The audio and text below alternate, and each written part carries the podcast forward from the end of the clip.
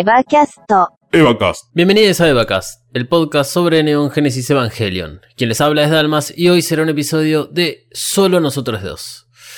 Hoy es el season final de Evacast. Después de casi un año sin parar, llegamos al momento donde todo comenzó.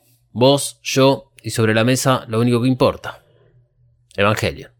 Evacast va a continuar, solo que todavía no tiene fecha de lanzamiento la segunda temporada. Como anticipo, la segunda temporada será principalmente enfocada en los reveals previo al estreno de la cuarta y última película de todo el universo de Evangelion. Te pido que no te deprimas y llores por los rincones de tu casa por la falta de vacas. Mejor, comencemos. Si quieres ponerte en contacto con nosotros, hacelo por Instagram y Twitter como arroba Mothercaster usando el hashtag Evacast. Te recordamos que puedes escucharnos en tu aplicación de podcast favorita como Spotify, Apple Podcast y Google Podcast. Evangelion es la historia de su creador, Hideaki Anno, donde él evocó todo su ser en Shinji y en el resto de los personajes escondió perlitas de su personalidad. El impacto que genera en cada uno de nosotros es muy interesante analizar y es parte de lo que hemos hecho en Evacast. A lo largo de todos estos episodios del podcast recibimos comentarios tuyos que nos contaban cómo Evangelion te afectó la primera vez que lo viste o cómo lo entendés ahora de tu cabeza cambió con los años. El Pacto de Evangelion siempre lo comparé con un episodio de Maestros del Horror, dirigido por John Carpenter, titulado Cigarette Burns. En este episodio se cuenta la historia de una persona que busca una película que se cree maldita. Se dice que la película está tan cargada de odio, muerte y horror que al terminar de verla uno muere. Por supuesto que esto es algo prácticamente imposible de que suceda, pero el concepto de dejar impregnado un sentimiento tan profundo y devastador en una expresión artística es lo que siempre me atrajo de esa historia. En algún punto, Ano pudo volcar toda su depresión en una historia de crecimiento y autosuperación que afecta a quien la ve, ya sea para bien o para mal, pero es un impacto real. Evangelion se identifica como una serie que intenta contar una historia cuyos personajes responden a estímulos externos de forma real y no dentro de la fantasía del héroe que lo puede todo. Supongo que es momento de contarte cómo me afectó a mí Evangelion. Yo soy Aska. Asuka es lo que siempre quise ser, y en algún punto de mi vida probablemente logré serlo. Una persona confiada, activa, fuerte y con determinación. Supongo que habrá sido cuando era mucho más chico, tal vez entre los 13 y 15 años. Fueron los primeros años de la secundaria, en una escuela técnica con orientación en electrónica. A pesar de mi introversión, todos esos años los superé sin problemas mayores. No me llevé materias, era muy aplicado en cada materia y en cada una de ellas apuntaba a dar lo mejor para obtener lo mejor. Pero la realidad es que esperaba con muchas ansias llegar al cuarto año, donde dejaba de lado las materias humanísticas para darle lugar a las materias y los talleres de electrónica. Al llegar el cuarto año, fue como el arribo de Asuka a Tokio 3. A partir de ahí, todo iba en bajada y era momento de que la realidad pegue. No pasó nada inmediatamente, pero al finalizar sexto año, con todos los laureles, literalmente hablando, fue cuando me di cuenta que estaba en bajada y no tenía muchas opciones para elegir. O seguía bajando, o me forzaba a escalar y revertir la situación. Asuka es luchadora, así que luché. El resultado, perdí tres años en la UTN carrera de Ingeniería Electrónica. Aprobé Sociedad de Estado y firmé Matemática, pero nunca rendí el final. Recordá que Asuka desde chiquita supo que quería hacer. Y en Evacas planteamos la pregunta, ¿qué hubiese hecho Asuka si no tenía que pilotear más el EVA 02 y tuviera que seguir con su vida alejada del EVA? Bueno, por lo menos desde mi punto de vista, esto es algo similar. Algo que no te dije es que yo vengo de un linaje de ingenieros electrónicos. Mi viejo es ingeniero electrónico, UTN, y egresado del mismo secundario que yo. Mi hermano mayor es ingeniero electrónico, UTN, y egresado del mismo secundario que yo. La esposa de mi hermano es ingeniera electrónica, UTN también. ¿Entendés a dónde voy con esto? Llega el punto donde no tenía más mi Eva. La seguridad de que cualquier cosa que estudie lo iba a entender y aprobar. El objetivo de ser ingeniero y dedicar mi vida en esa profesión se iba alejando y blurreando con el paso de los días. Tenía que buscar qué quería hacer realmente, sabiendo que podía significar romper los dogmas familiares. Claro que, que, nunca hubo una presión literal por parte de mi familia en convertirme en ingeniero, pero eso no significa que no hubiese tenido la presión en mi cabeza. Incluso hoy, 10 años después, la sigo teniendo. Pero antes de superar ese estado, tenía que cambiar. Por lo tanto... Yo soy Shinji. La principal característica de Shinji es que no puede afrontar sus miedos, sus responsabilidades y no puede aceptarse a sí mismo. Por lo tanto, y como respuesta a todo esto, él huye. Huye de las situaciones, huye de las personas, huye de todo, pero nunca podrá huir de sí mismo. Cuando yo era muy chiquito, tal vez durante la primaria, era un poco Shinji. Si tenía problemas, no los afrontaba.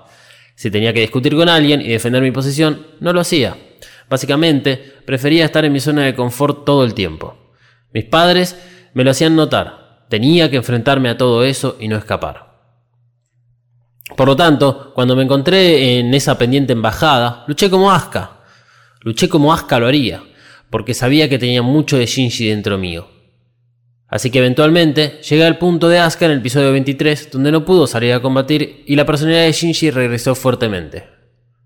Primero me dije que era una etapa o que tenía que dejar de distraerme tanto en vez de sentarme a estudiar durante la primera parte del año de la UTN. Después me excusé sobre el hecho de que me había anotado en cinco materias y era teóricamente imposible cumplir con todo si además estaba trabajando.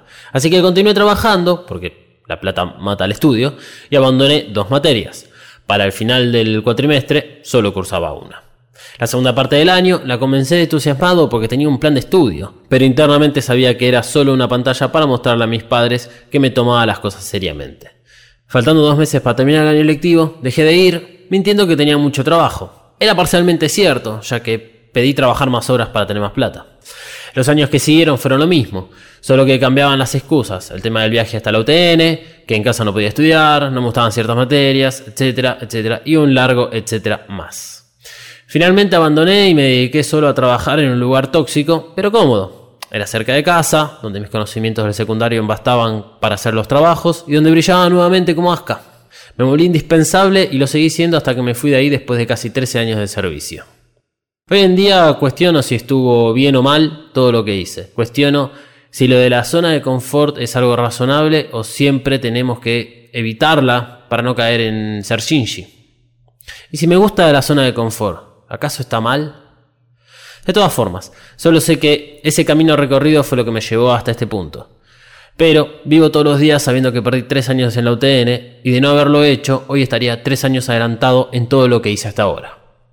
Porque, para llegar a este momento, tuve que rediseñarme. Yo soy rey.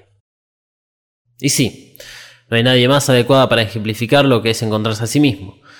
A lo largo de todo el anime, Rey tuvo que encontrarse a sí mismo, entender cuál es su propósito y qué debe hacer. Rey 3 es el final de su camino, uno de los tantos que pudo haber seguido, porque sin la existencia de Rey 2, la tercera no habría actuado como lo hizo en Enos de Evangelion. Así como Rey buscó su lugar en este mundo, yo hice lo mismo. Tuve que preguntarme quién era y qué quería hacer luego del fracaso de la UTN y durante esos tres años posteriores. Finalmente me decidí y comencé a estudiar producción de radio, una carrera sin futuro inmediato, cruzada por las deficiencias económicas del país y una ideología incorrecta sobre los medios masivos de comunicación. Durante la carrera, los profesores nos advertían que no era sencilla la vida de un productor. 24 horas de servicio, mal pago, invisible, y con mucha incertidumbre porque de un día para el otro te pueden levantar el programa de radio donde laburas. Pero todo eso no importaba, porque si eventualmente llegaba a tener eso, estaría siempre ocupado y alejado de Shinji. Podría convertirme en Rey 3. Durante la carrera, volví a brillar como Asuka. Y se ve que académicamente soy un genio, pero lejos de la escuela todo se viene abajo. La parte positiva es que tenía en claro muchas cosas cuando cursaba producción y fue más sencillo comprenderme a mí mismo. Entendí que podía hacer cualquier cosa. Era como un libro con hojas en blanco para completar de la forma que quería con la información que quería. Así es como veo Rey 2. Alguien con mucho potencial, pero que no sabe canalizarlo para usarlo en su propio beneficio. Por lo menos al principio. Finalmente comprendí que ser productor de radio no era lo principal, sino que era la base, ya que producción me forzó a romper mi introversión, a buscar nuevos horizontes, a ver una realidad diferente de la que presentaba una ingeniería. A través de producción supe que me encanta la edición de audio y que de alguna forma puedo compartir todas estas cosas usando un podcast sobre Evangelion como excusa. One More Final.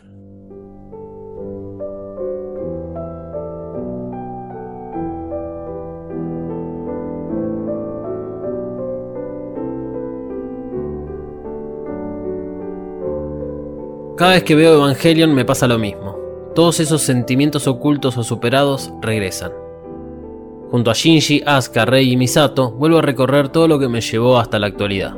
Superar la complementación propuesta por Ano parece fácil, sin embargo, y tras los años, cuesta más encontrarme en el mar de LSL para salir con una nueva imagen. El círculo se cierra una vez más, ya que Eva Cass comenzó con una explicación de lo que vendría y ahora finaliza con la explicación de todo lo que pasó. Evangelion es un loop de movimiento constante, por eso es que Eva Cass continuará en su segunda temporada y tendremos que volver a lo mismo. Vos, yo y los demás estamos condenados a esto.